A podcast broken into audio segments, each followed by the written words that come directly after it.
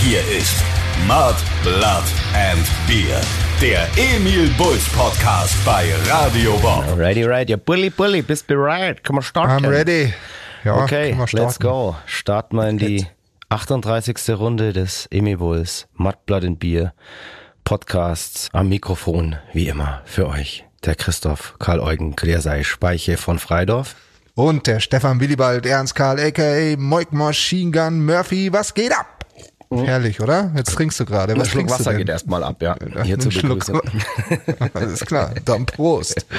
Ich heute auch mit äh, Wasser und einem Cola-Mix-Getränk. Nee, ich habe mir echt gedacht, ähm, ich muss jetzt ein bisschen mehr vom Alkohol weg und auf Wasser umsteigen, weil der Alkohol, der macht mich beziehungsweise uns unfassbar vergesslich. Ja, das stimmt.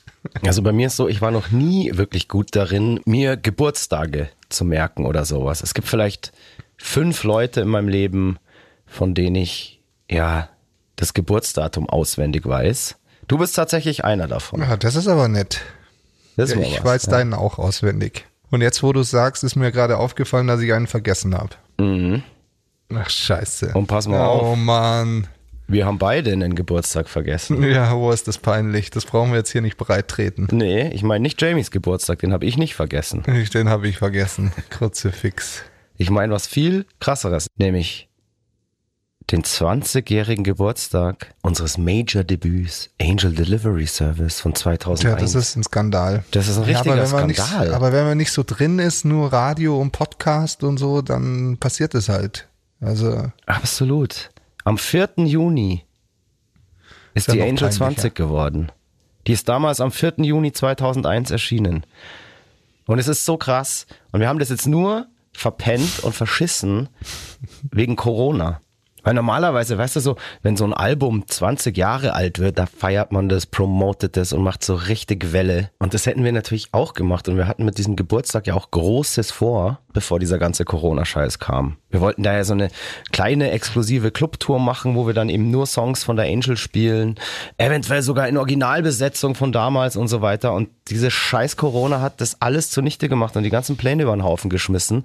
Und schwuppdiwupp haben wir den kompletten Geburtstag dieses Meisterwerks Ja. vergessen, das uns alles geebnet hat.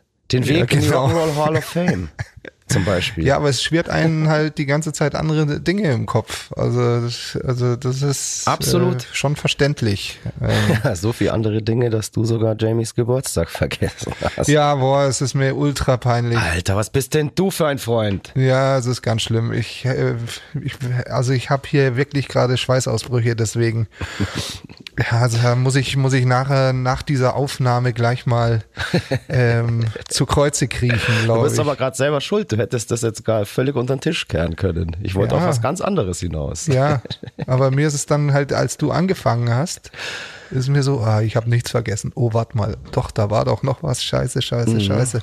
Ich hatte halt super viel zu tun, wie immer, viel, viel Arbeit, Arbeit, Arbeit, Ja, ja, Arbeit. So, ich glaube, ich habe daher habe ich auch mein Magengeschwür, dass ich einfach so ultimativ zu deinem gestresst Magengeschwür bin. Kommen wir gleich noch. Aber ähm, wir sind jetzt gerade noch bei Geburtstagen und ich will dich jetzt Ja. ähm, hier mal aus dem, aus dem Loch der Peinlichkeit herausziehen und auf einen anderen Geburtstag kommen. Ich habe ja im letzten Podcast schon angekündigt, so als Cliffhanger, es wird diesen Podcast wieder eine tolle Kotzgeschichte geben. Und Weiß nicht, ob das die Hörer so freut. ja, doch, ich, ich bin mir ziemlich sicher. Also Kotze, Fäkalien und so weiter, das kommt hier immer ganz gut. Und mir ist eine Geschichte zugetragen worden jetzt in der Zeit, die habe ich im letzten Podcast gar nicht gemeint. Es ist jetzt eine ganz, ganz, eine neue Kotzgeschichte und deshalb kann es sein, dass es heute sogar drei Kotzgeschichten geben wird in einem Oh Podcast. mein Gott. Das ist, glaube ich, Rekord. Oh mein Gott. Ja, ja. Ich ja. hoffe, ich bin in keiner Teil. Nee, aber bei dir. Boah. mit dir habe ich was anderes vor. Ah, super. Kleines Fäkalspektakel, hoffe ich. Ja, freue ich mich, freue ich mich schon wieder. So, pass auf, ich war auf einem Geburtstag eingeladen. Und zwar auf einem ersten, auf einem einjährigen Geburtstag. Und zwar von der Tochter eines befreundeten Pärchens, von der kleinen Juna. Und auf dem Geburtstag, da war ein Typ, dessen Namen ich jetzt nicht nenne, den ich auch schon ein bisschen länger kenne. Kenne ich ihn auch. Nee, den kennst du, glaube ich, tatsächlich Okay. nicht. Und der hat mir wirklich eine Geschichte erzählt, die mit uns zu tun hat und die ich bis heute noch nicht kannte. Und ich habe mich so weggeschmissen, weil sie einfach so gut ist. Und ich kann Bin ich mich gespannt. an die Begebenheiten noch so ein bisschen erinnern. Wir haben, glaube ich, mal zu irgendeinem Backstage-Geburtstag haben wir da gespielt. Und für alle, die das Backstage nicht kennen, das Backstage ist ein Live-Club in München und sozusagen unser Wohnzimmer. Und das Backstage hatte da im Hof damals so einen VW-Bus aufgebaut. Und ich weiß nicht, ob du das auch mitbekommen hast. Ich habe da sogar auch mitgemacht. Und da konnte man dann äh, Bierbong spielen. Da wurde dann so stand einer oben auf dem Dach von dem VW-Bus und dann wurde halt klassisch mit Schlauch und Trichter musste man ein Faxe exen. Und das ist ja ein Liter, diese ek ekligen Faxedosen. Und damit hatten wir aber nichts zu tun, weil eigentlich ist diese Aktion unverantwortlich. Man konnte dort wohl, wenn man ein Faxe weggeext hat, so eine Dose, so eine Lit so ein Liter Ja, Bier weggeext hat. Ja. dann hat man eine Emil Bulls CD bekommen. Wie bitte? Ja. Dieser Herr, der hat mir dann auf diesem Geburtstag erzählt, dass er an dem Tag dann die erste Alkoholvergiftung seines Lebens hatte. Er hat noch gemerkt, so, oh, jetzt gehen mir die Lichter aus, jetzt kippt er um. Und das Erste, was er dann wieder weiß, er ist im Krankenhaus aufgewacht. Neben ihm auf dem Stuhl hingen seine vollgekotzten Klamotten Jetzt. und auf dem Nachtkästchen lagen elf Emil Bulls CDs. elf. Also elf. Ja. Hat er elf, elf Faxe? Also Ich traue das dem Typ tatsächlich zu. Weiß er noch, welche es waren? Ja, das weiß ich eben nicht mehr genau. Er hat irgendwas irgendwie gelabert von irgendwie Akustik-CDs. auf, auf jeden Fall Respekt. Und lustig ist, ähm, wurde mir dann auch noch erzählt auf diesem Geburtstag, dass eben die kleine Juna, die ein Jahr alt geworden ist, damals als die Mama mit Wehen ins Krankenhaus gefahren werden musste, hat sie einfach nur geschrien so zu ihrem Mann, jetzt mach Mucke an. Irgendwas Lustiges, irgendwas Lustiges. Und weißt du, was er angemacht hat? Nee. Emil Bulls 40 Days. Wieso ist das lustig? Ich weiß es auch nicht, aber irgendwie sie fand es dann total geil und ähm, also war kurz vor Entbindung das erste Lied, das die kleine Juna gehört hat, bevor sie diesen Planeten betreten hat, 40 Days von Emil Bulls. Ja, immerhin. Und ich fand es dann aber auch so ganz lustig, weil ähm, in dem Refrain ist es ja for 40 days I was äh, caught in a room without a view. Und irgendwie passt es ja zu so einem kleinen Kind, Absolut. das monatelang in einem Raum ohne Fenster, Ohne Fenster. eingesperrt ist. Und auf einmal geht irgendwo so ein kleiner Tunnel auf. Da, da darf man dann raus. da darf man ab. Ab in die Freiheit. Genau. Und dann ist das Erste, was man hört, auch noch Emi Bulls. Geile Sache. Ja, besser kann man ja nicht zur Welt kommen, würde ich sagen. Absolut, ja. Du hast ja richtig viel erlebt. Gute Geschichten. Ich habe einiges erlebt. Ich weiß aber, dass, dass du auch was erlebt hast. Und zwar hast du ja den letzten Podcast, da hast du ja noch gesagt, du hast ja irgendwie den Magen verdorben und du hast ja unter Höllenqualen den letzten Podcast gemacht und hast dich auch zu uns ins Studio geschleppt, um da an den Songs weiterzuarbeiten. Und hast mir dann aber erzählt, nach, als ich nachgefragt habe, wie es deinem Magen eigentlich geht, hast du gemeint, ja, so gar nicht gut, weil es kommt nichts raus. Es ist eine harte Verstopfung wohl. Und Ja. du warst wohl auch schon in der Apotheke und hast dir einen Einlauf bestellt. Ist der angekommen? Ja, also ich habe ihn online bestellt. Weil Ach, du hast ihn Apo- online bestellt. Dachte, ja, weil in der Apotheke will, will ich jetzt nicht nach einem Einlauf fragen. Ach so, das habe ich so verstanden, dass der Nee, nee, extra ich eine habe Apotheke den, ich hab den äh, bestellt. Online kann man ja Genau. sowas. Ja gut, der kam Äh, dann er, wohl er auch. liegt, er liegt vor mir. Ähm, und ich hoffe, du hast ihn schon angewendet, beziehungsweise hast du ihn selber angewendet oder hast du ihn anwenden lassen? Wer Nee, war der ich- Glückliche, wer war die Glückliche, Ich die ihn dir den- verpassen durfte? Ich habe Ähm, den sel selber angewendet, ähm, Und? aber das Ergebnis ist nicht so, äh, war nicht so ergiebig, sage ich mal. Ähm, Okay. Jetzt habe ich hier äh, einen anderen und da steht jetzt, äh, man bei hartnäckigen Verstopfungen soll man einfach zwei Dosen nehmen. Mit Turbo Boost oder was? Ja, das ist wie die zweite Impfung, weißt du? Da- Dann erst, dann erst. Äh, Du hast jetzt zwei Wochen, also mindestens zwei Wochen, nee, eigentlich über zwei Wochen schon Verstopfung. Naja, es ist nicht wirklich Verstopfung. Ähm, da kommt schon was raus, aber ich habe so das Gefühl, zu wenig. Bei den Massen, okay. die ich in mich hineinschlinge, zu wenig. Aber es kann auch ein nee, nee, nee, sein. Nee, nee, nee. Du hast ja nur Beeren gefressen und Wasser getrunken. Ähm, und ich vermute ja auch ein bisschen, dass es vielleicht davon kommt. Kann gut sein. So von deiner komischen Obstdiät oder was du da auch gerade immer machst. Ich wollte mich gesund ernähren. Also, hallo, der Versuch war da, aber es scheint mir ja, nicht zu bekommen. Mit einer harten Verstopfung geendet. Ja. Ähm, aber ich habe jetzt hier so noch was anderes, was äh, pflanzliches. Das soll wohl äh, der Shit sein. Hat mir okay. ein mein Schwager, der ja Arzt ist, ja. empfohlen. Und äh, das, das sind so Tropfen. Das ist ganz äh, harmlos. Die kommen oben rein. Okay. Ja. Aber darf ich dich darauf hinweisen, Bitte. Du warst noch nie ein Mensch, der viel geschissen hat. Beziehungsweise, wenn du auch irgendwo fremd bist, also wenn wir irgendwo hinfahren zum Songwriten oder so und du dich nicht so wirklich heimisch fühlst, ähm, dann, dann scheißt du schon auch mal ein paar Tage nicht. Also ich habe das sogar teilweise mal eine Woche auch easy erlebt, dass du einfach so, nee, will ich nicht, ich ist nicht mein Zuhause, hier kann ich nicht. Ja, woher weißt du denn das? Weil wir über sowas reden. Ach so, ja. Ab und zu mal. Ja, aber das war in jungen Jahren. Ähm, mittlerweile. Na, na, na, na, na, das war in der Toskana vor zwei Jahren genauso. War das so? Ja, ja. Das ist immer so. Wenn wir irgendwo hinfahren, ähm, das, das, Ja, ich brauch, muss mich da akklimatisieren, weißt du, ja. so, muss wissen, wo die Lichtschalter sind, die Wasserhähne und die Schläuche. die Schläuche eben. Ja, und alle Schläuche leer. Dann dauert es, weißt du, das, weißt du, woher das kommt? Das kommt von euren Geschichten, bevor ich zum ersten Mal mit zum Dynamo gefahren bin.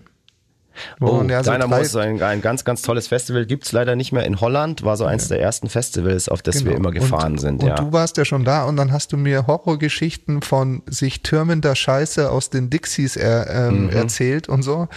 Und ähm, ich glaube, da war es zum ersten Mal in meinem Leben, wo ich halt vier Tage am Stück nicht geschissen habe. Das kann sein, dass daher ja. dieses unterbewusste Trauma kommt. Ja, absolut. Und vielleicht, weil sich bei dir jetzt auch schon die Scheiße Meter hoch aus dem Klo türmt, kannst du jetzt zu Hause auch nicht mehr kacken. Ich weiß ja nicht, was waren die länger nicht mehr bei dir, was da zurzeit los ist. Aber auf dem Dynamo, das war, das war wirklich krass, das weiß ich noch. Da war gleich am ersten Tag auf dem Festival, glaube waren glaube ich 150.000. Das war damals das zehnjährige Jubiläums-Dynamo. Und da haben sich gleich mittags am ersten Tag hat sich die Scheiße so hoch über die Klobrillen der Dixie-Klos getürmt, dass es wirklich, glaube ich, nur möglich war, also die Leute mussten sich da an die Decke gehangen haben, um eben noch oben einen draufzusetzen. Ja. Und das war shocking. Vor allem haben sich da ganz witzige Leute den Spaß gemacht. Immer wenn jemand auf so ein Dixie gegangen ist, dann haben die das einfach umgeschmissen. Ja, sauätzend. Und zwar mit der Türseite zum Boden sozusagen. Ja. Ähm, wo ich mir auch echt vorstellen kann, das kann mal richtig, äh, im wahrsten Sinne des Wortes, beschissen ausgehen. Das ist ein beschissener Tod. das war halt das Dynamo. Das war, glaube ich, das erste große Festival, auf dem ich war. Und das waren dann so die ersten Bilder. Eben diese Scheiße-Türme in den Dixie-Klos. Und wenn man dann noch drauf geht, läuft man Gefahr, mit diesem Klo umgeschmissen zu werden. Und ein Bild, an das ich mich auch noch erinnere, ich habe es, glaube ich, auch im Podcast schon mal erzählt, einfach eine ausgeweidete Taube, die über dem Zelt wie eine Galionsfigur unserer, ja, Metal-liebenden Nachbarn ähm, gethront hat. Ja. Tja, so manche Leute sind einfach verrückt. Was soll man da sagen? Also, ja, ich finde, ja. wir haben jetzt aber auch deutlich äh, genug über Stuhlgang geredet. Findest du? Also ich finde, da kann man nicht genug drüber reden, aber gut, so haben wir wenigstens eine cremige ja. Überleitung zum nächsten Thema. Und jetzt kommt's. Jetzt pass auf. Ich habe doch erzählt, dass ich wieder so ein bisschen angefangen habe, Basketball zu spielen. Ja. Und ich wurde jetzt direkt in die beste Streetball-Mannschaft Münchens gedraftet, nämlich in das Cream Team. Verstehst du die Überleitung? Cream Team. Cream Team, ah. Ja, okay. Keine Ahnung, wer sich diesen Namen ausgedacht hat, ähm, klingt eher wie so eine, weiß ich nicht, wie eine Firma, die Bukake-Partys anbietet oder eben ähm, sich mit Stuhlgang auskennt. oder mit Verstopfung. Aber ich sag dir, das Scream Team, das ist der Shit. Das ist eine richtig gute Truppe und vor allem Ich habe richtig, das Foto gesehen. richtig harte und gefährliche Typen. Don't mess with the Cream Team, ich sag's dir. Ich kenne das Durchschnittsalter des Cream-Teams. Ja, weißt du, aber das sind alles so Typen, die könnten so aus Trainspotting oder Snatch entsprungen sein. Du kennst ja auch noch den Alex hier, ähm, der dabei ist von, Ja, kenn Constant Ben. mit denen wir ja auch mal ich auf hab- Tour waren. Genau. Benny, der Drummer, ist da auch dabei. Und Alex ist zum Beispiel so einer, der besticht jetzt nicht durch seine Sportlichkeit oder Wurftechnik oder sowas, sondern der ist einfach wie so ein, so ein fieser, Fieser Fettsack. ähm, Straßenköter, der einfach nur so zum Faulen da ist. Naja, okay. Der einfach so mit den fiesesten Mitteln auch mal so ein bisschen mit, mit Tränengas aus der Hüfte raus irgendwie und einen kleinen Messerstich und so ähm, agiert und so. Das ist also so richtig so. Es, ist, es sind einfach Typen von der Straße und genauso benehmen die sich. Da, da fühlst du dich halt auch wohl, gell? Ich fühle mich da so relativ wohl, ähm, werde ihnen aber auf Dauer natürlich auch noch Anstand und Benehmen beibringen. Ich werde sie domestizieren und Stuben reinmachen. Sehr gut. Ja. Sehr gut, sehr gut. Jetzt muss ich dich fragen, ähm, Ja, ja. gibt es in deinem Leben noch irgendwas? Naja, was ich weiß, toll ich, war. Ich, ich war ja am Largo di Garda. Ach ja, Logo. Erzähl, wie war's? Ja, also ähm, die, alle Befürchtungen sind eingetroffen. Ähm, und ich, äh, obwohl ich nicht der älteste Mann war, war ich der vernünftigste. Ähm, ich habe, wir sind Donnerstagabend angekommen, da haben wir noch ein bisschen Vino getrunken und so, bla bla bla, nicht, nicht sehr spannend. Und am nächsten Tag bin ich um neun Uhr in der Früh durch ein Ploppen eines Bieres wach geworden ähm, habe äh, aus meinem Zimmer geschaut. Was ich in der Nacht, als wir angekommen sind, hat man das gar nicht so gesehen, was für ein überragendes, äh, ja, was für eine überragende Position dieses Häuschen hat. Also ich habe über den ganzen See gesehen oder über die Hälfte mehr oder weniger. Und aber da saß schon wieder einer von meinen Kollegen unten und hat Bier getrunken. Und ähm, da haben sich ganz viele relativ schnell angeschlossen. Ich nicht. Ich bin nämlich dann zum Einkaufen gefahren und habe dann erst gegen 16 Uhr angefangen. Aber hinten raus war ich dann ziemlich lang. Hinten raus warst du dabei. stark. Ja, aber ja, hinten raus war ich stark, weil der eine ist, weil der, der so früh angefangen hat, der ist dann mal so um acht ins Bett und um eins wieder aufgestanden und dann habe ich ihm noch Gesellschaft geleistet. Bin einfach ein freundlicher Typ. Und äh, an dem Samstag war ich dann schon ganz schön in einem Eimer und da habe ich erst um 19 Uhr mit dem Trinken angefangen, während die anderen schon wieder total besoffen waren. Aber es hat ja auch ein bisschen was mit meinem Magen zu tun. Aber Ich wie wollte gerade fragen, aber das wäre doch eine gute Gelegenheit gewesen, den Magen da mal richtig durchzuspülen und aufzuräumen. Ja, ich habe es versucht. Es hat, ich habe es auch mit Ramazzotti und mit äh, Fernet Branca und wie das ganze Zeug heißt versucht. Ich, es ist mir nicht gelungen. Also ja, und wir haben halt viel gekocht und wie gesagt wunderschönes Haus. Also ich, mehr geht eigentlich nicht. Ja. Ja, und ähm, ist ja auch wirklich nur ein Katzensprung von München. Aber fällt dir was auf? Ähm, Was ich kenne ja die meisten Leute, die da dabei waren. Die sind ja alle so auch in deinem Alter, teilweise vielleicht sogar noch ein bisschen älter. Einer ist älter. Wann hat's bei dir eigentlich angefangen, dass du so eine Flasche geworden bist? Weil du erzählst hier gerade so, ja, alle haben dann um neun Uhr morgens sich schon das Bier aufgemacht oder waren schon besoffen, als du irgendwie angefangen hast. Wann bist du eigentlich so geworden, dass du einfach so, du warst doch früher nicht so, du warst doch eine richtige Partykanone. Wann ist das passiert? Ist es einfach irgendwie nur, weiß ich nicht, so Faulheit oder Angst vorm Kater oder so? Ich meine, du bist ja auch eine, ähm, wenn du mal ein Sitzen hast, du bist ja ein, ein richtig, äh, bist ja ein lustiges Kerlchen dann. Aber nur wenn ich einen Sitzen habe, oder wie? Nur wenn du ein Sitzen hast. okay. Ja. Dann bist du Na, ein ich habe guter hab halt meine. Zeiten, weißt du, ich habe so hinten raus dann Gas gegeben. Okay. So, während die anderen dann schon geschwächelt haben. Also wir haben, ähm, ja, es war wunderbar.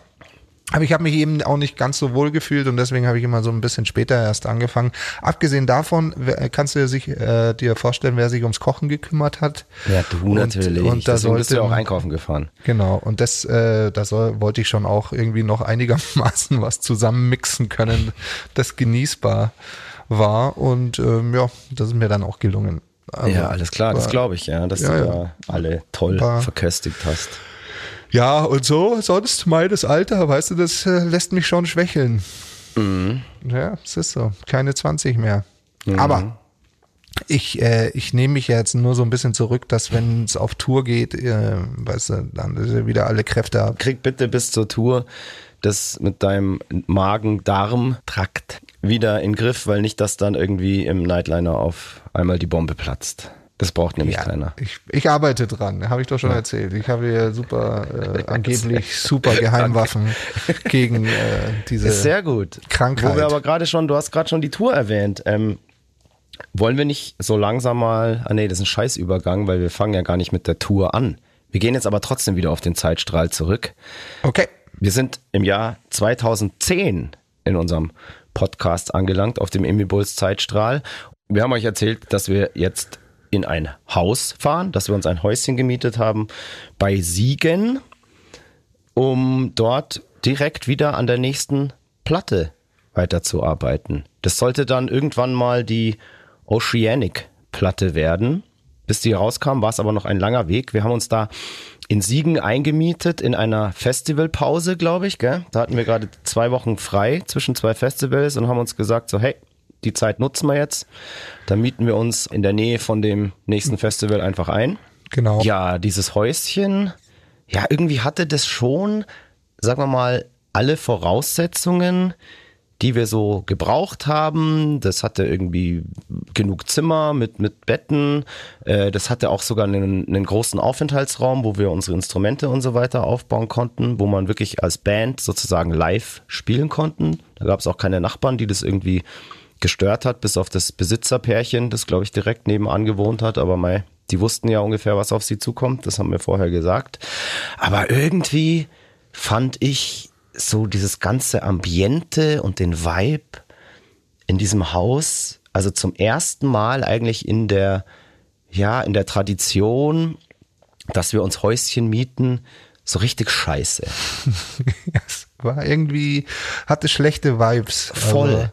Also, das war so eine ganz, ich, ich fand, das hatte so eine, so eine düstere, dunkle Stimmung, aber jetzt sagen wir mal nicht auf eine inspirierende Art und Weise, Sondern sondern deprimierende. Einfach, ja, es war so deprimierend irgendwie da einfach. Also ganz, ganz komisch. ja, so, es war weißt du, alles auch so ein bisschen altbacken, so, so boah, uralt alles, also aber nicht schön alt, sondern so abgefuckt alt und halt auch nicht äh, vor 40 Jahren auch nicht hochwertig, sondern eher so billig alt. So. Ja, also nicht, dass die Leute jetzt denken, wir sind irgendwie irgendwelche Typen, die so verwöhnt sind und die ganze Zeit irgendwie Luxus brauchen oder so. Nee, wir geben uns wirklich mit dem, mit dem schäbigsten zufrieden eigentlich. Aber irgendwie war da so, keine Ahnung, das gibt so manche Häuser einfach, da ist man nicht gern. Und ich war da irgendwie nicht gern. Ich bin auch so oft wie möglich da raus, irgendwie zum Laufen in die Natur und so weiter. Die war drumherum wunderschön. Das war ganz, Du hast ganz dich toll. auch mal verlaufen, gell? Da habe warst ich mich auch mal verlaufen. unterwegs. Ja, ich auch mal Erinnere verlaufen. ich mich gerade. Stundenlang und kam dann irgendwann in der Dunkelheit wieder, weil ich irgendwo im Wald eine Abzweigung falsch genommen habe und dann völlig am Arsch der Welt gelandet bin und Ja, dann gemerkt habe, hm, da wo ich hin will, ja, ist 16 Kilometer entfernt. Schöne Scheiße. Ja, und ich hatte, da gab's noch, da hatte ich kein Smartphone oder irgendwas. Ähm, Ga- Gab schon, du hattest es nur nicht dabei. Hatte ich damals schon ein Smartphone? Das Nee, Smartphone nicht. Also, aber es, es gab schon Telefone, aber also Handys. Nicht. Ja, ja, das natürlich. Klar. Aber du hattest es natürlich nicht dabei, weil damals hat man halt SMS geschrieben und äh, telefoniert damit. Ja gut, das hätte mir am Ende schon was gebracht, weil ich hätte euch ja kontaktieren können, dass er mich irgendwo aufgabelt. Aber mal. Ja, aber stimmt tatsächlich, Smartphone hatte ich damals wirklich noch nicht. Ja, ihr hattet, glaube ich, auch alles schon eins. Ich war ja derjenige von euch, der ewig lang keins hatte, Ja, weil ich ja. mir immer gedacht Ja, habe, so, das ist ein Schmarren. Ich brauche eben nur SMS und telefonieren. ja, hätte ich da mal eins gehabt. Der, der Technologiefeind. Ja, nein, überhaupt, das hatte damit überhaupt nichts zu tun. Das war einfach, glaube ich, weil ich mich auch nie wirklich damit beschäftigt habe, was diese Dinger wirklich können und ähm, auch einfach zu, zu bequem war, da jetzt irgendwie einen Vertrag zu ändern oder irgend so Scheiß. Mir war das einfach wurscht. Für mich war ein Handy da wirklich, wie ich gerade gesagt habe, es muss halt telefonieren können und ähm, eine SMS empfangen können. Ob das jetzt meine Fotos, Mutter auch. ja, ob das jetzt Fotos machen kann oder E-Mails empfangen, das war mir so völlig wurscht. Also kann man sich jetzt überhaupt nicht mehr vorstellen, weil jetzt spielt sich mein ganzes Leben auf dem Ding mehr oder weniger ab, so wie bei den meisten Menschen wahrscheinlich, aber damals war ich da noch so. Es war eigentlich eine schöne Zeit. Und wenn ich dann nicht nach Hause gefunden hätte, dann hätte ich mir da was jagen müssen, was erlegen müssen oder so wie du dich von Bären ernähren müssen und mir noch ein Feuer machen ohne Feuerzeug und so. Also, boah, also das hätte schon aufregend werden können. Aber irgendwie glücklicherweise habe ich dann nach Hause gefunden. Und man muss ja sagen, man, wir haben ja trotz diesem komischen Vibe oder diesem schlechten Vibe in diesem Haus, der nichts mit, mit unserer mit uns als Band zu tun hatte. Wir haben uns ja prächtig verstanden. Wir hatten da ja irgendwie untereinander auch eine geile Zeit. Und da darf man auch nicht vergessen, wir haben ja da auch wirklich den Grundstein für eine richtig geile Platte gelegt und haben da ja auch wirklich an geilen Songs schon gearbeitet, wie The Jaws of Oblivion ist da zum Großteil entstanden. Ähm, ich glaube hier Between the Devil and the Deep Blue Sea ähm, wurde da mehr oder weniger fast schon fertiggestellt. Äh, also wirklich, ähm, es sind ja geile Sachen bei rausgekommen. Hast du denn nicht in Papenburg gemacht? Nee, nee. Nee, das, war der andere. Ah ja, ich weiß, welcher das war. ja. Kommen, genau. Ich weiß, kommen wir noch dazu. Ja, ja, ja, ja ich habe mir das gerade nochmal überlegt. Also ich, ich, ich unterschreibe das mit, den, mit dem Haus, dass es nicht so geil ist. Aber äh, bei uns war die Situation ein bisschen anders. Da, wo wir gearbeitet haben, war es nicht so schlimm. Aber du hast ja auch noch in diesem Suterer Keller äh, mhm. Moosloch dein Studio aufgebaut, also dein Gesangsequipment aufgebaut und hast da die äh, Dummy-Texte gemacht oder, oder halt äh, Melodien ja. äh, kreiert etc. Und äh, da unten war das einfach nochmal beschissener. Und wir waren ja da oben im ähm, quasi im ersten ja. Stock oder ja, eben halt nicht Souterrain. Naja, ihr und habt da so war das an, den, an, den, an, an, den Instrumentals gearbeitet und ich bin mit den fertigen Instrumentals dann immer in den Keller runter und habe da dann schon mal ja, an, an, an Vocal Lines und Texten gearbeitet und so weiter. Und das war einfach echt, es war einfach nicht schön. Es war nicht schön. Und. Es war eine harte Zeit für dich, weil beim nächsten Album ging es so weiter. Ja, stimmt. stimmt. Ja, ja, Wenn ich jetzt gerade so drüber nachdenke, was dann im Haben wir da eigentlich irgendwie mal, wir haben ja, es war ja auch immer Tradition, dass wir so am mittleren Wochenende gegen den Lagerkoller irgendwo in die große Stadt aufbrechen und da richtig auf die Kacke hauen. Haben wir da sowas auch gemacht? Kann ja, wir haben es versucht. Wir haben es versucht. Also wir sind ausgegangen ähm, an dem Samstag, glaube ich. Ähm, auch wieder schön gestriegelt und geschniegelt mit dem, mit dem äh, Taxi, glaube ich, reingefahren. Und das musste man ja bestellen. Wir waren ja nicht direkt in Siegen, das war ja nochmal eine halbe Stunde entfernt oder so. Ja, ja, das war Ber völlig Berg hoch.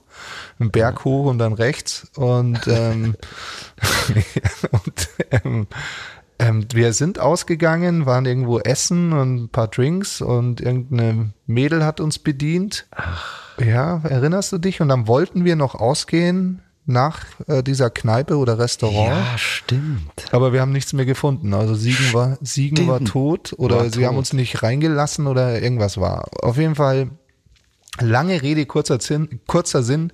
Das Mädchen war noch feierwillig und ist auf jeden Fall mit zu uns gekommen. So.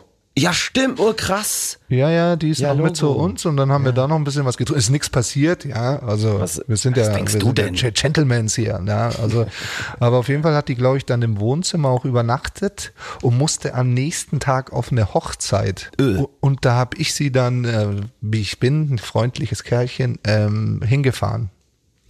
Völlig Ach zerstört. So. Ja, krass, das weiß ich überhaupt nicht mehr. ja, ja.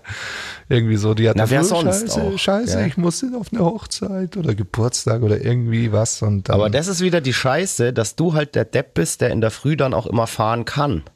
Von uns anderen hätte wahrscheinlich gar keiner fahren dürfen.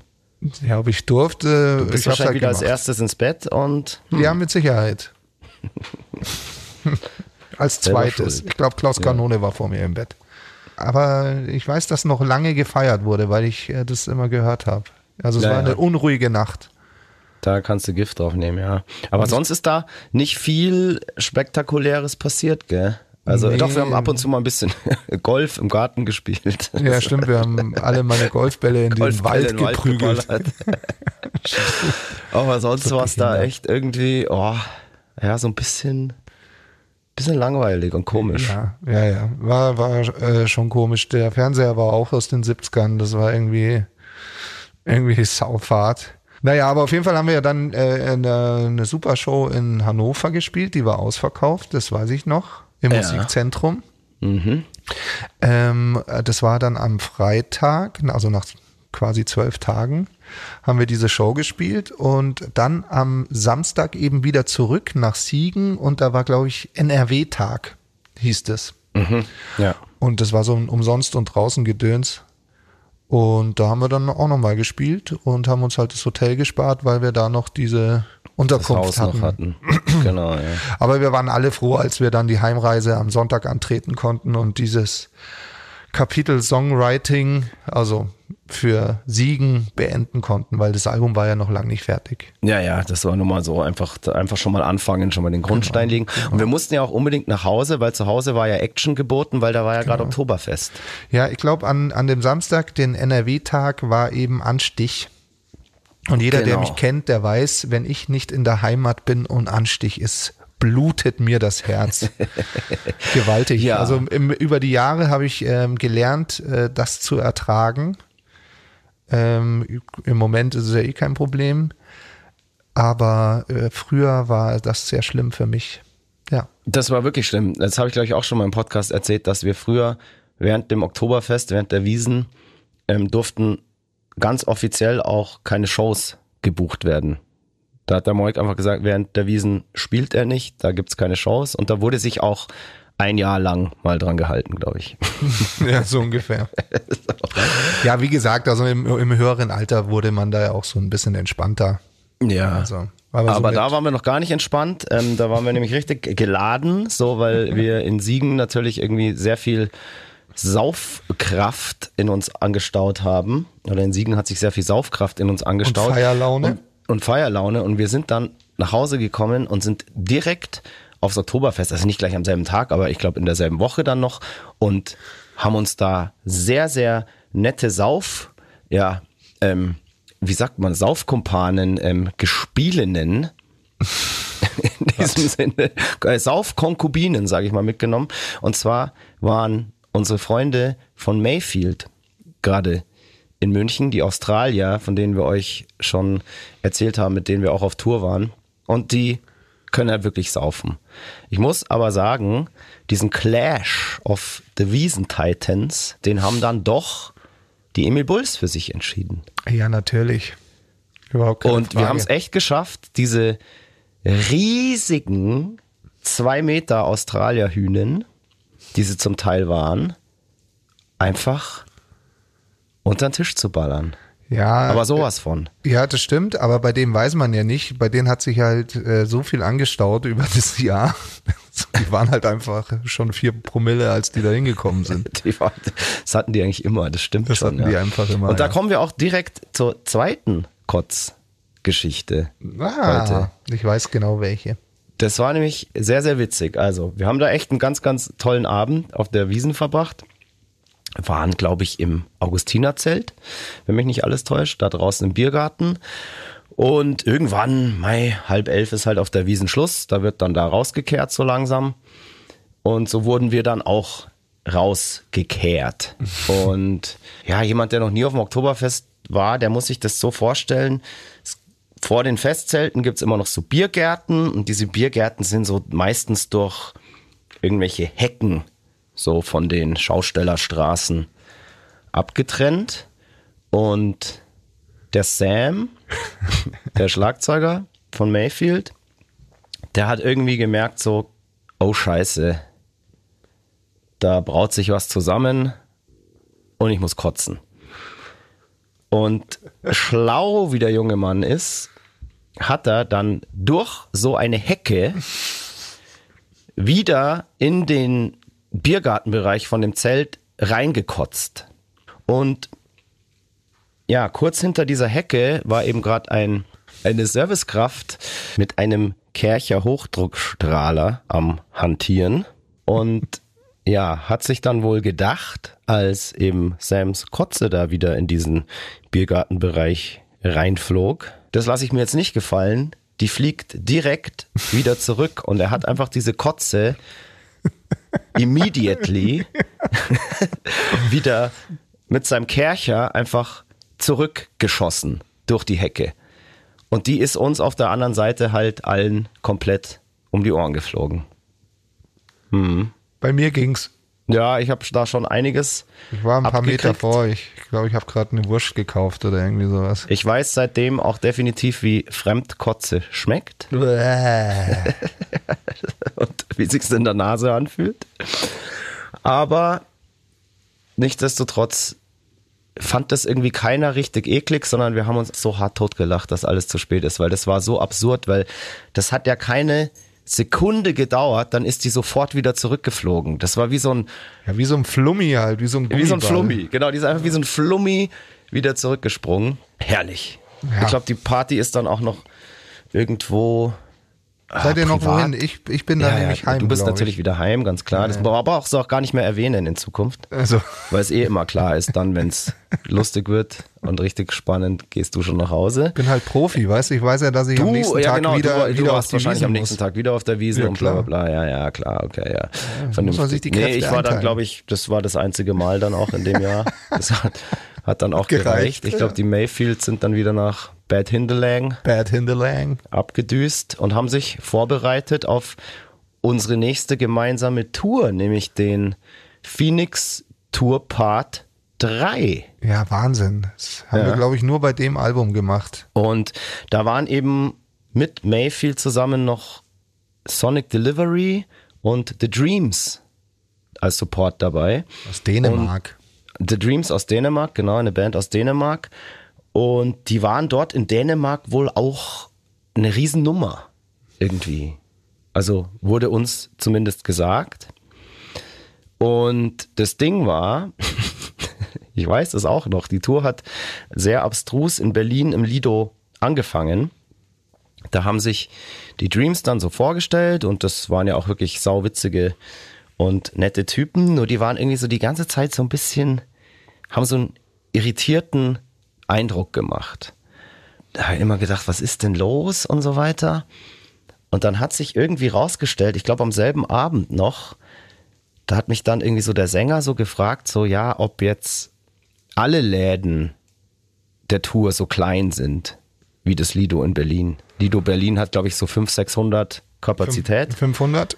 Genau, was für uns damals so okay war. So. Ja, absolut. Und ich habe dann gesagt, so ja, Mai, es gibt hier und da schon nochmal auch einen größeren Laden, aber das würde ich jetzt sagen, ist halt so der Durchschnitt. Und dann hat er so gemeint, ach so, ja, okay, interessant, weil Ihnen wurde wohl erzählt, um Ihnen diese Tour mit uns schmackhaft zu machen hier in Deutschland, dass da mindestens 4.000 bis 5.000 Leute überall kommen. Ja. Und dann kommen die halt erstmal in, ähm, Ins Lido. Ins Lido und da passt, passt dann halt eben nur ein Zehntel rein.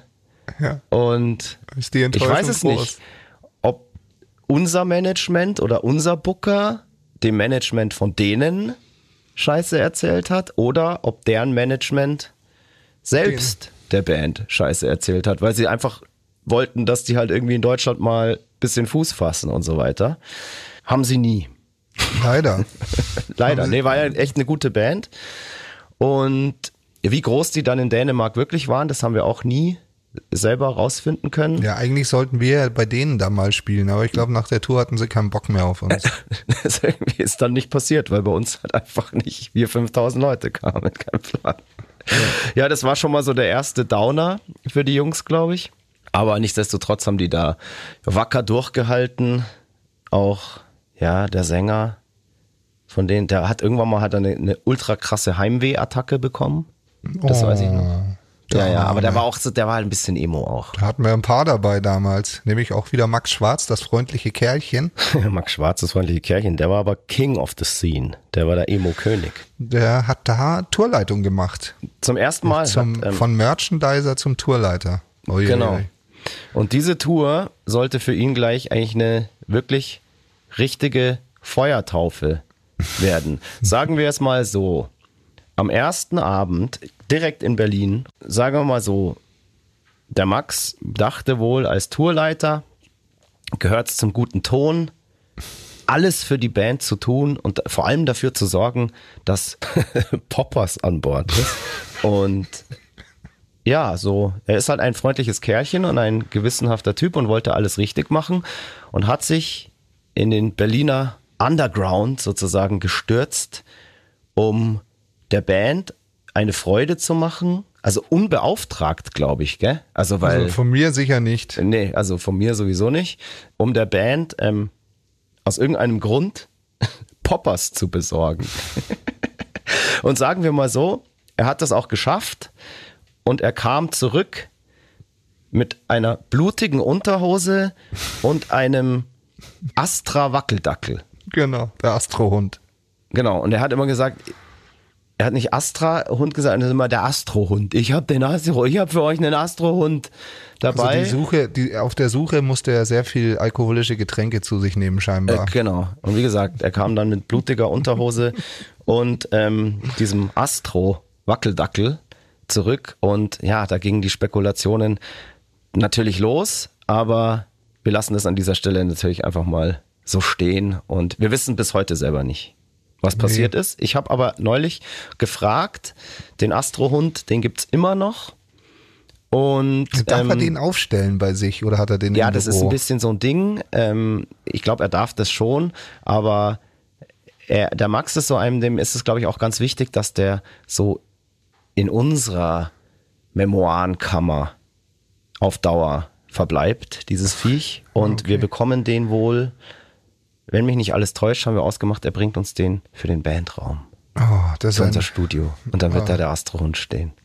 ja, das ist Und doch uns schön. immer an diese schöne Nacht in Berlin erinnern.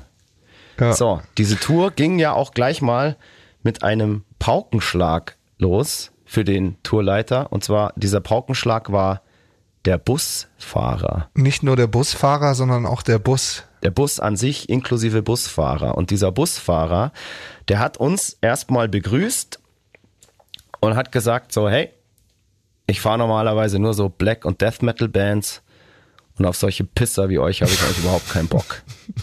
So. so ungefähr. Dann hat er uns direkt das Kalaschnikow-Tattoo auf seinem Arm gezeigt und hat gemeint, so ja, das ist noch nicht ganz fertig, weil über die Kalaschnikow kommt noch ein Porträt von seiner Ex-Frau. Und ich bin übrigens der Blablabla from the Dark Side, keine Ahnung mehr, wie er sich da genau genannt hat. Und okay, war schon mal ein geiler Entrance. Wir haben uns gedacht, okay, sympathischer Typ, super. Wir müssen mit dem jetzt eine ganze Tour hier fahren. Dazu muss man aber auch sagen, so Busfahrer sind speziell, die machen gern am Anfang eine krasse Ansage, so und ja. entpuppen sich dann als äh, herzensgute Menschen und liebe absolut. Menschen. Das werden wir nämlich auch gleich noch besprechen. Ja, absolut. Aber der Typ, der da war einfach klar, da ist Hopfen und Malz eigentlich verloren, gleich von Anfang an. Und der hatte eine Art und Weise gleich in der ersten Nacht, wenn ihn irgendwas gestört hat oder so, oder er es ein bisschen zu laut im Bus fand, dann hat der Typ irgendwie keine Ansage gemacht, sondern eine Vollbremsung. Und das ist halt einfach auch fucking gefährlich in so einem Bus, wo irgendwie 15 Leute, was weiß ich, entweder schlafen oder Trinken. einer läuft durch den Gang oder was weiß ich, Gläser und Flaschen fliegen dann durch die Bremsung. Also, also völlig, völlig verantwortungslos. Ja, aber so sah der Bus auch aus. Also das so sah der Bus auch aus und wir nennen da jetzt keine Company. Nee. Ich denke auch, dass dieser Typ mittlerweile äh, ja, nicht mehr fährt. Also hoffe ich für alle Bands auf dieser Welt. Und wir mussten dann halt einfach gleich am nächsten Tag haben wir eine Ansage bei der Company gemacht und das musste natürlich der Max, unser Tourleiter, dann auch überbringen, dass wir mit diesem Bus und diesem Fahrer nicht mehr weiterfahren werden, weil uns das zu gefährlich ist und der Typ irgendwie nicht mal Latten am Zaun hat. Und wir haben aber, glaube ich, dann nicht gleich am nächsten Tag einen neuen Bus gekriegt, sondern es hat einen neuen Fahrer, sondern es hat ein paar Tage gedauert. Gell? Ich glaub, ja, bis vier Erfurt. Tage das bis so Erfurt. Vier Tage oder also so. Off-Day in Erfurt. Also wir haben Genau. die Show in Erfurt noch gespielt. Genau, genau. Dann haben wir ähm, am Off-Day den Bus ausgeladen und der Typ ist sofort quasi mit quietschenden Reifen vom Hof geritten. Stimmt. äh, weil er uns halt, also das hat sich auf Gegenseitigkeit, also da war einfach überhaupt keine Gemeinsamkeit oder auch nur Nee. der, der Wille da äh, mit uns zusammenzuarbeiten, aber wir fanden es ja auch schrecklich und hatten eben diesen neuen Bus. Und ich weiß noch, ich habe diesen Bus von der Hauptstraße ähm, abgeholt, weil wir haben ja da so ein bisschen versteckt auf dem Unigelände, ich glaube im Unikum gespielt in Erfurt, wenn ich mich nicht äh, täusche. Und ähm, ich war eben im Kontakt mit dem Busfahrer und habe den von der Hauptstraße abgeholt und dann dann bin ich in einen Bus gekommen, der sehr, sehr sauber war mit einem Busfahrer, der eher nach Zivilbulle aussah. Ja, finde ich gar nicht Bus. nach Zivilkopf, sondern einfach nach äh, klassischer Polizist. Wie so aus dem Kasperltheater. Ja, Wie der so- Polizist aus dem Kasperltheater. Also Ja, so ein bisschen, ja. Ja, genau. So einen leichten Schnurri. Ja. Das war irgendwie ganz geil. Und dann ähm, hat der mich, äh, das war dann noch so fünf Minuten Fahrt, man musste so ein bisschen außen rum und so. Und dann hat der mir gleich so ein paar Ansagen gepresst, wo ich mir gedacht habe, oh mein Gott, das geht genauso beschissen weiter. so, weil der so krass war. Und äh, so Busfahrer sagen immer, sie haben eh keinen Bock und es kotzt sie alles an und so und hey, ihr müsst eh die Schnauze halten und es wird gemacht, was ich sag und der Bus muss sauber sein und so, ja, okay, okay, okay. Naja, auf lange Rede, kurzer Sinn. Dieser Busfahrer ist bis heute mein absoluter Lieblingsbusfahrer. Definitiv. Wir Definitiv. nennen ihn liebevoll das Lederberli. Weil er könnte auch in so einem Darkroom auch mal auftauschen mit so, einem, mit so einer Latexhose, die so arschfrei ist. Oder? Ja, könnte er tatsächlich. Also, aber Unser wirklich, Silvio. Unser Silvio, ja. Also Der liebste, tollste Busfahrer wirklich aller Zeiten.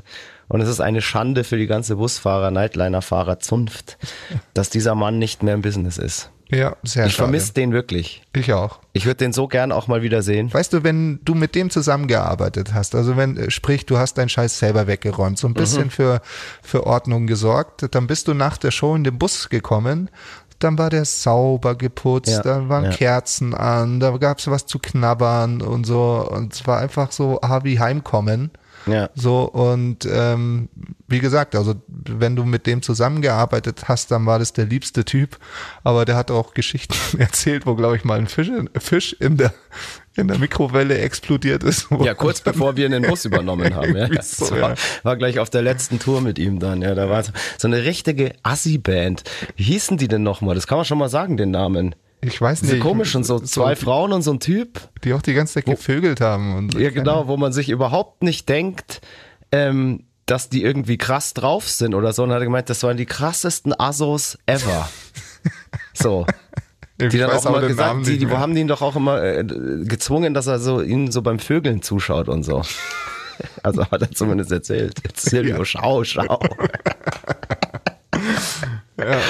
Genau, und die waren kurz vor uns im Bus. Hey, Halleluja. Ja. Auf jeden Fall war das dann auch lange Zeit unser Lieblingsbus. Ähm, Auch als er in die, also der ist dann leider, war schon in die Jahre gekommen, also ein älteres Modell, hat schon viel erlebt, mit Sicherheit dieser Bus, aber wir sind Ja, sehr, sehr irgendwann dann mal reingeregnet und das Dach Ja, war ja. an der Stelle so nur mit schäbig mit Gaffer irgendwie geflickt. Ja, ja. Sowas kann natürlich auf Dauer nicht gut gehen, aber das war so, es war, also das war überhaupt kein Luxusbus, ähm, aber der hatte irgendwie Charme. In dem bin ich gern Charme. gefahren. Gute Aufteilung, gute Ja. Bettenaufteilung, unten, es war alles super, gute, gute Beleuchtung. Genau. Ja, und hätten wir diesen Blablabla from the Dark Side äh, nicht von der Tour entfernt, hätten wir halt wahrscheinlich nie den Silvio und diesen Bus kennengelernt. Und der sollte uns dann wirklich einige Jahre noch begleiten. Und wir haben immer danach drauf geachtet, dass wir eben, dass der Silvio uns eben fährt, weil wir eben auch gemerkt haben, wie wichtig das ist, wenn du einen Busfahrer hast, dem du einfach komplett vertraust, den du auch kennst, der eigentlich Ja. auch sowas wie ein Kumpel und ein Freund ist. Und das ist uns seitdem wirklich ganz, ganz wichtig. Und äh, ist auch so ein wirklich ein essentielles Ding, ähm, dass so eine Tour für alle Seiten, für die Crew, für die Band und für den Fahrer auch angenehm ist. Dass da einfach ein gutes Verhältnis herrscht. Und ich glaube, der hat uns genauso geliebt wie wir ihn. Bin ich mir ziemlich sicher. Ich glaube auch. Weil wir ja auch wirklich eine wirklich handzahme und umgängliche Band sind, auch wenn man das hier in diesem Podcast manchmal nicht denkt. Paar Mal, paar Mal war er sicher auch am Zweifeln bei uns, aber, Ja, ja, aber alles äh, zusammengenommen war, Ja. glaube ich, mit uns sehr zufrieden. Ja, ich habe hier gerade den Tourplan von damals vor mir und lese mir da so die Daten durch und schau, wo wir da alles so waren. Das ist irgendwie so ein bisschen so eine freaky Tour, weil das es war halt wie der gesagt, das war der dritte Teil. dritte Tourteil und da waren wir auch echt so in, in so Städten, wo man also auch nicht so oft hinkommt. Ach, in Kleve, in Schwäbisch Hall. Aber Kleve war ein Klassiker. Da waren wir nämlich zweimal. Genau, da waren wir Da haben wir zweimal einmal mit, mit Mayfield und so auch mal Flunkyball und so gespielt. Genau. Die Klever Leute, also die, die es organisiert haben und die da in diesem Jugendhaus oder was das ist. Ähm, Rathaus. Ab, Rathaus, ja, aber es ist. Also nicht das Rathaus, das ist ein das ist mit D. Jugendhaus, weiß ich noch, die haben uns da, wir hatten einen Off-Day davor und dann haben die gesagt, ja klar, kommt und ihr kriegt Essen und, und könnt hier Dusche und Toilette benutzen. Ja. Also mega nette Leute und ähm, klar, also kommt man jetzt nicht oft nach Kleve, aber ich erinnere Nee. mich da eigentlich sehr positiv dran. Das war super, das war richtig geil da. und ich weiß, beim zweiten Mal waren sie sehr enttäuscht, dass ich nicht mehr mit ihnen Flunkyball gespielt ja, habe. dass wir alle, dass wir, wir mussten weg. Ja, ja. Wir mussten weg, wir mussten nach Osnabrück und es war Basscall und die haben sich halt schon gedacht, so, ah, beim ersten Mal wurde so geil Flunkyball gespielt und beim zweiten Mal sind die Emil Bulls, mussten wir dann fahren und die waren, äh, boah, fürchterlich enttäuscht, dass wir mit ihnen jetzt nicht mehr Flunkyball spielen. Und da gab's dann wirklich auch wieder so eine geile Szene, weil ähm, der eine Teil wollte halt noch da bleiben und Flunkyball spielen und der andere Teil nicht und ähm, war schon im Bus und dann musste äh, Max Schwarz hier, das freundliche Kerlchen, unser Tourmanager, alle, also die ganze Rasselbande irgendwie so einsammeln. Und da war das doch irgendwie, kannst du das noch rekonstruieren, wie das entstanden ist? Man zeigt nicht mit Pfeffi auf Leute. Nee, das weiß ich nicht mehr, wie das zustande gekommen ist. Hat einer mit Pfeffi auf ihn gezeigt? Oder? Ich glaube. Irgendjemand hat den Pfeffi in der Hand, also eine Flasche Pfeffi in der Hand und wollte halt nicht gehen und hat dann mit der Flasche Pfeffi gestikuliert und auf den Max gezeigt. Und der Max hat dann in seiner unnachahmlichen, ja, wie soll ich das so, dieser Kindlichkeit, die er so manchmal hat, ähm, einfach nur gesagt, du, man zeigt nicht mit dem Pfeffi auf Leute. Vor allem nicht Und mit dieser einer Spruch- Halbflasche, vollen Und Flasche. dieser, und dieser Spruch hat sich dann natürlich so zum Tour Running Gag entwickelt. Und natürlich wurde die ganze Zeit nur noch mit dem Pfeffi auf ihn gezeigt. Klar. Was auch sonst. So ein kleiner, lustiger, toller Insider. Also, wenn ihr Max Schwarz kennt und ähm, ihn irgendwo mal trefft, bitte sofort mit einer Flasche Pfeffi auf ihn zeigen. Dann, genau, Osnabrück waren wir, glaube ich, zum ersten Mal Rosenhof, oder? Davor waren wir da herrlich. noch nicht. Geil, geiler Laden. Wir waren dann noch in Wilhelmshaven im Pumpwerk. Da waren wir, glaube ich, auch nur ein einziges Mal bis heute. Das war auch ein Festival. Also und, ke- und kein war erfolgreiches. Indoor-Festival. Oh, genau. Dann sind wir noch Dresden Groove Station, habe ich auch noch cool in Erinnerung. Ich, ich, zur, zur Groove Station will ich noch was sagen. Ich meine, das ist ja so ein kleiner Billardsalon, ja. falls du dich entsinnst. Und ähm, gut, das Backstage und so, das war da alles eher mau. Aber ich weiß, dass die Show brutal war. Also richtig brutal.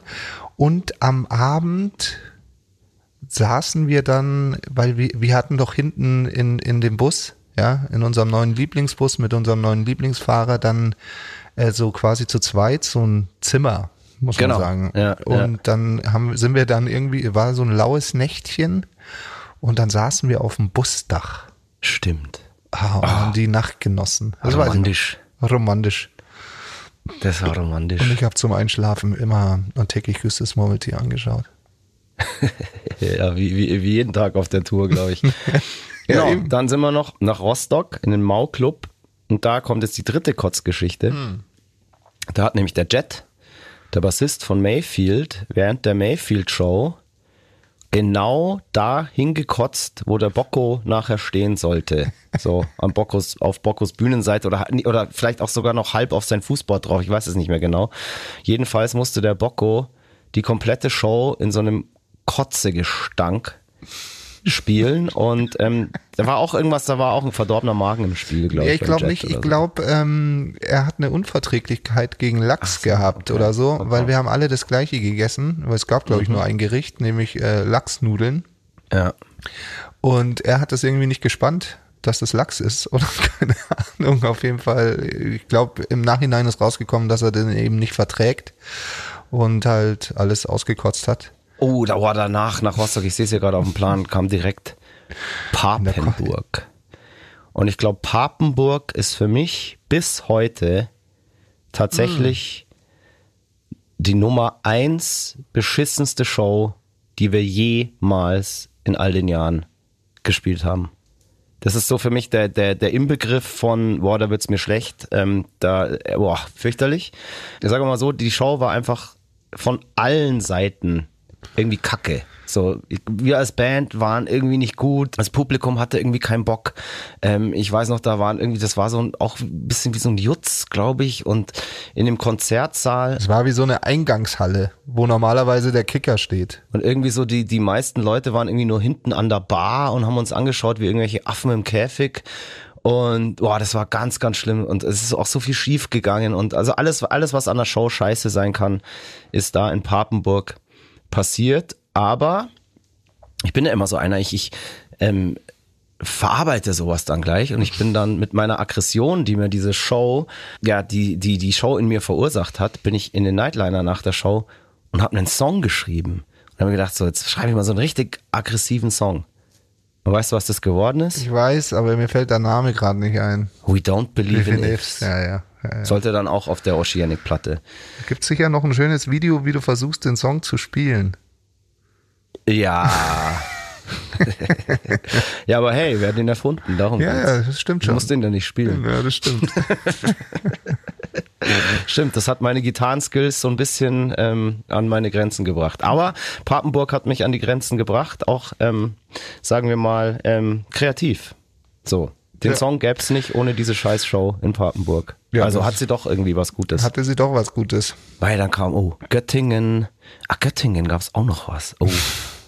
Boah, in Göttingen, das ist lustig. Da habe ich vor zwei Jahren oder so erst erfahren, dass ich dort in der Musa, oder wie es heißt, Hausverbot habe. Kann ich mir Und nicht zwar vorstellen. eben wegen dieser damaligen Show. Ich weiß davon auch überhaupt nichts. Ähm, es kann auch sein, dass unser Manager, der eben aus Göttingen kommt und mit diesen Leuten da ganz dicke ist und damals auch auf dieser Show war, da war er noch nicht unser Manager, war aber rabenvoll, Das stimmt. dass er sich das auch vielleicht einfach nur einbildet und mir das immer so anhaften will, obwohl das überhaupt nicht stimmt. Die Geschichte dahinter ist wohl so, also es war gerade so eine Zeit, da wurde auf unseren Konzerten so die Stimmung irgendwie immer krasser, so im Publikum, ähm, vom Pogo her und so weiter. Ähm, Mucke ist ja auch, sagen wir mal, im Verhältnis zu früher, sagen wir auch mal eine Schippe härter geworden im Laufe der Jahre. Und ja, dementsprechend ging es auf unseren Shows halt nach und nach auch härter zu. Und ich habe eben auf dieser Tour so zum ersten Mal gemerkt, ähm, gerade bei Shows in, ähm, in Clubs wie zum Beispiel in Erfurt, im Unikum, äh, in Kleve, da in diesem Rathaus, In Dresden, auch in Dresden in der. Groove Station und eben dann auch ähm? Äh, hier, wo sind wir? In Göttingen gerade in der Musa, ähm, dass das langsam so auch gefährlich wird, dass sich da jemand verletzen könnte. Unter anderem auch ich, weil ich hatte dieses Thema vorher schon immer angebracht, dass bei diesen niedrigen Bühnen, wenn keine Barriers da sind, also keine Absperrung, fliegen halt pausenlos die Leute auf die Bühne und fliegen halt permanent direkt in meinen Mikroständer rein. Und wenn du dann gerade gleichzeitig auch noch Gitarre spielst und dir jemand in deinen Mikroständer reinfliegt, dann ist es fürs Fressbrett nicht ganz so geil. Und ich habe mir auf der Tour halt schon dabei vor bei den Shows irgendwie immer wieder was vorne von den Schneidezähnen irgendwie ähm, abgesplittert. Äh, manch einer mag jetzt sagen, Mimimi, heul halt nicht so rum, das ist alles Punkrock. Ja klar, ich habe es ja auch ähm, über mich ergehen lassen, aber immer nur darauf hingewiesen, so hey, irgendwann kommt der Tag, da tut sich einfach wirklich jemand aus dem Publikum brutal weh. Und ich fänd's es einfach geiler, wenn wir bei diesen niedrigen Bühnen zumindest einfach Barriers aufstellen. Es gab dann tagsüber in dieser Musa in Göttingen ein riesen Gezeder, auch mit dem Veranstalter noch. Ähm, nein, er hat da keine Barriers und bla bla bla. Und ähm, wenn man die jetzt noch anmietet, dann ist das viel zu teuer und das kann man sich jetzt nicht leisten und wir müssen halt ohne diese Barriers spielen. Ja, was passiert dann natürlich gleich wieder beim ersten Song? Irgendwie verletzt sich halt da irgendwie einer aus dem Publikum. Ich denke mir schon die ganze Zeit so, boah, scheiße, ich hab's irgendwie gesagt und war dann eh schon so geladen. Und das war dann wirklich so eine Show, wo die Stimmung halt auch extrem krass war.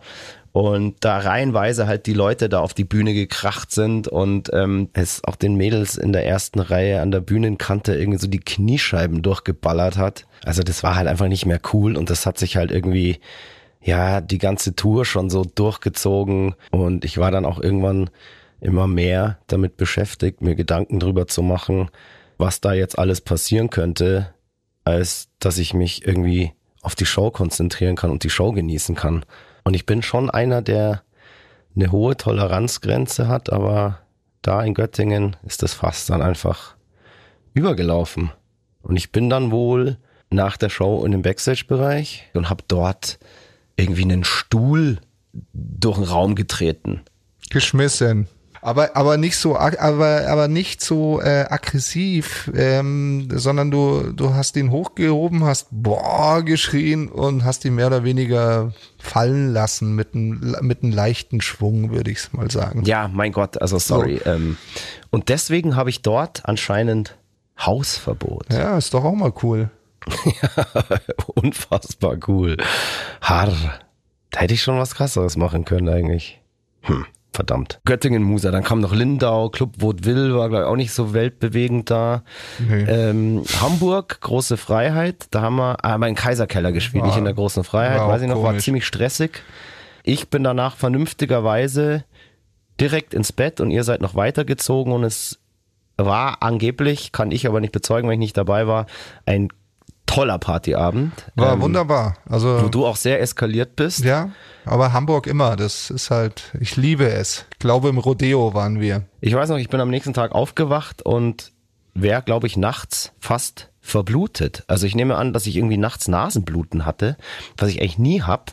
Und ohne Scheiß, mein ganzes, also das war so ein Nightliner-Kissen und das war wirklich ohne Scheiß bis zur Hälfte einfach komplett mit Blut getränkt. Mhm. Also ich habe da so viel Blut verloren aus irgendeinem Grund. Ich kann es nicht mehr genau nachvollziehen. Ich weiß nicht, was passiert ist und auch warum.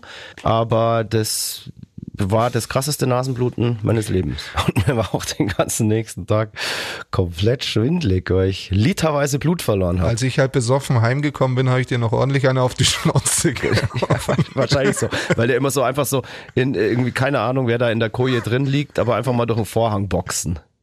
Boah, Alter, wie krass wär's. Nach Hamburg waren wir dann noch im Kolossal in Aschaffenburg und das ist ja immer eine Reise wert. Da war es wie immer sehr, sehr schön. Und dann kam der großartige Tourabschluss in der Scheune in Nordhorn. Ja, herrlich. Und der hat es irgendwie in sich gehabt. Also diese Tour, die war, hatte auch irgendwie so keinen so einen richtig geilen Vibe, gell? Und das lag. Die war irgendwie so ein bisschen komisch. Da waren ganz viele so zerfahrene Shows, komische Clubs, ähm, der, die Busfahrer strange. Es gab ja dann am Ende der Tour für die letzte Rutsche auch nochmal einen Bustausch, wo dann auch wieder zwei ganz, ganz weirde. Ja, wo wir mit zwei Singledeckern fahren mussten. Ja. Don Vito und Ian aus Irland oder so. Der letzte Tourtag, es gibt da in der Scheune, was auch eher so ein Jugendzentrum ist, in Nordhorn, auch zwei Areas und der Veranstalter wollte, glaube ich, dass wir in der kleinen spielen. Da haben wir dann aber so vorgestellt, hey, das geht nicht, weil hier sind überall im Zuschauerbereich auch irgendwie Stufen. Also genau da, wo dann am Ende der, der Moshpit und der Pogo-Bereich ist. Und äh, das können wir einfach nicht verantworten. Und dann haben wir darauf bestanden, dass wir in dem Großen spielen. Das war für ihn dann halt irgendwie mehr Aufwand, weil er, glaube ich, irgendwie da Techniker dazu mieten musste oder irgendwie Anlage und so. Und da war der uns dann eh schon ja nicht so wohlgesonnen. Nee. Und da war es dann wieder für unseren Tourleiter Neuling, den Max, eine ganz, ganz aufregende Sache, denn der Max wurde dann nach der Abrechnung, nach der, nach der Show, so lange von dem Veranstalter festgehalten, ich glaube wirklich eingesperrt, eingesperrt, eingesperrt ja. bis wir vom Hof sind. Also er hat den erst freigegeben, als wir vom Hof waren. Ja, wir mussten Crazy, mit den Nightlinern oder? das Gelände verlassen. Genau. Ja, ich weiß auch nicht. Das war, ich habe dann noch so ein Gespräch mit dem nach der Show ähm, mit angehört, wo einer seiner Angestellten oder weiß ich was gesagt hat, naja, war doch gut, dass wir es ins Große gemacht haben. Waren ja doch erstens viele Leute da. Ja. Und ähm, man hat ja dann auch gesehen, was da abging. Und dann hat der, hat der Veranstalter so, ja, es wäre im Kleinen schon gegangen, bla bla bla. So, aber war einfach, ne, weil er halt Recht behalten wollte. Das wäre eine völlige Katastrophe geworden, um ja, Gottes ja. Willen, um Gottes Willen. Ja, Mai, so, so Sachen, muss man halt auf Tour manchmal so erleben. Aber ich glaube, das ging schon in der Früh los. Wir sind da aufs Gelände gefahren, dann ist so ein Nightliner auch irgendwie im Matsch stecken geblieben. Dann genau, mussten sie den so ganzen eine Zug, Garten umgepflügt Den ganzen Garten so. umgepflügt. Haben sie eine Zugmaschine oder weiß ich was. Also es war äh, einfach schon Ja. ab 6 Uhr morgens einfach für den totaler Stress, glaube ich. Ja, definitiv. So, aber wir konnten da ja auch nichts dafür, muss man dazu sagen. Im Nee, Endeffekt äh, haben wir da wir zweimal, das Beste einfach. wir haben ja da zweimal gespielt. Ich fand es eigentlich so beide Male ähm, so vom Ding her super, aber ja, ja, von den Leuten und so war das immer, war das der Knaller und darum geht's am Ende auch. genau. Und naja, aber so, so haben wir wenigstens eine Anekdote zu erzählen, dass unser Tourleiter, der arme kleine freundliche Max, von dem Veranstalter festgehalten wurde und eingesperrt wurde. Bis Ja. endlich, das ist, äh, ah, das ist Wahnsinn. Das ist Ja, echt also, Freiheitsberaubung eigentlich. ja, theoretisch eigentlich schon. Ich we- weiß auch nicht, was ähm, andere Bands mit dem gemacht hätten. Oder stell dir vor, der Busfahrer vom Anfang der Tour wäre noch da gewesen. Gut, der hätte das Haus gestürmt. Der hätte das ausgestürmt. Absolut. Wahrscheinlich mit Granaten geschmissen oder sowas. Ja. so ging dann diese Tour zu Ende. Und wie es dann so weiterging, was wir in diesem Jahr 2010 noch so gemacht haben und wie wir dann ins Jahr 2011 gekommen sind, erzählen wir euch einfach im nächsten Podcast. Würde ich auch sagen. Haben wir noch irgendwas vergessen? Ach so, wir können natürlich sagen, für alle, die den Podcast jetzt schon am Freitagmorgen, Mittag, Nachmittag hören, dass es heute auch noch die Emil Bulls Rockshow bei Radio Bob gibt. 18 Uhr. Und heute haben wir was ganz Besonderes vorbereitet. Heute Oh wird's ja. nämlich richtig, richtig oldschool. Heute, heute wird's oldschool, ja. Ja, richtig oldschool. Seid gespannt. Ja, tschüss, sagen der Christoph, Karl-Eugen, Griersei, Speiche, er von Freidorf. Und der Stefan, Willibald, Ernst, Karl, a.k.a. Moik Machine Gun Murphy, Juche. Juchi und Das ein, war schön. Das war Wir schön. bedanken uns für eure Aufmerksamkeit. Bleibt gesund, bleibt sauber und bleibt die geilsten, die es so gibt. Wir lieben euch. Bis in zwei Wochen. Und Fire, Fire, fuck you. Yeah. Bam. Das war Mud, Blood and Beer, der Emil Bulls Podcast bei Radio Bob. Mehr davon jederzeit auf radiobob.de und in der MyBob App für euer Smartphone. Radio Bob, Deutschlands Rockradio.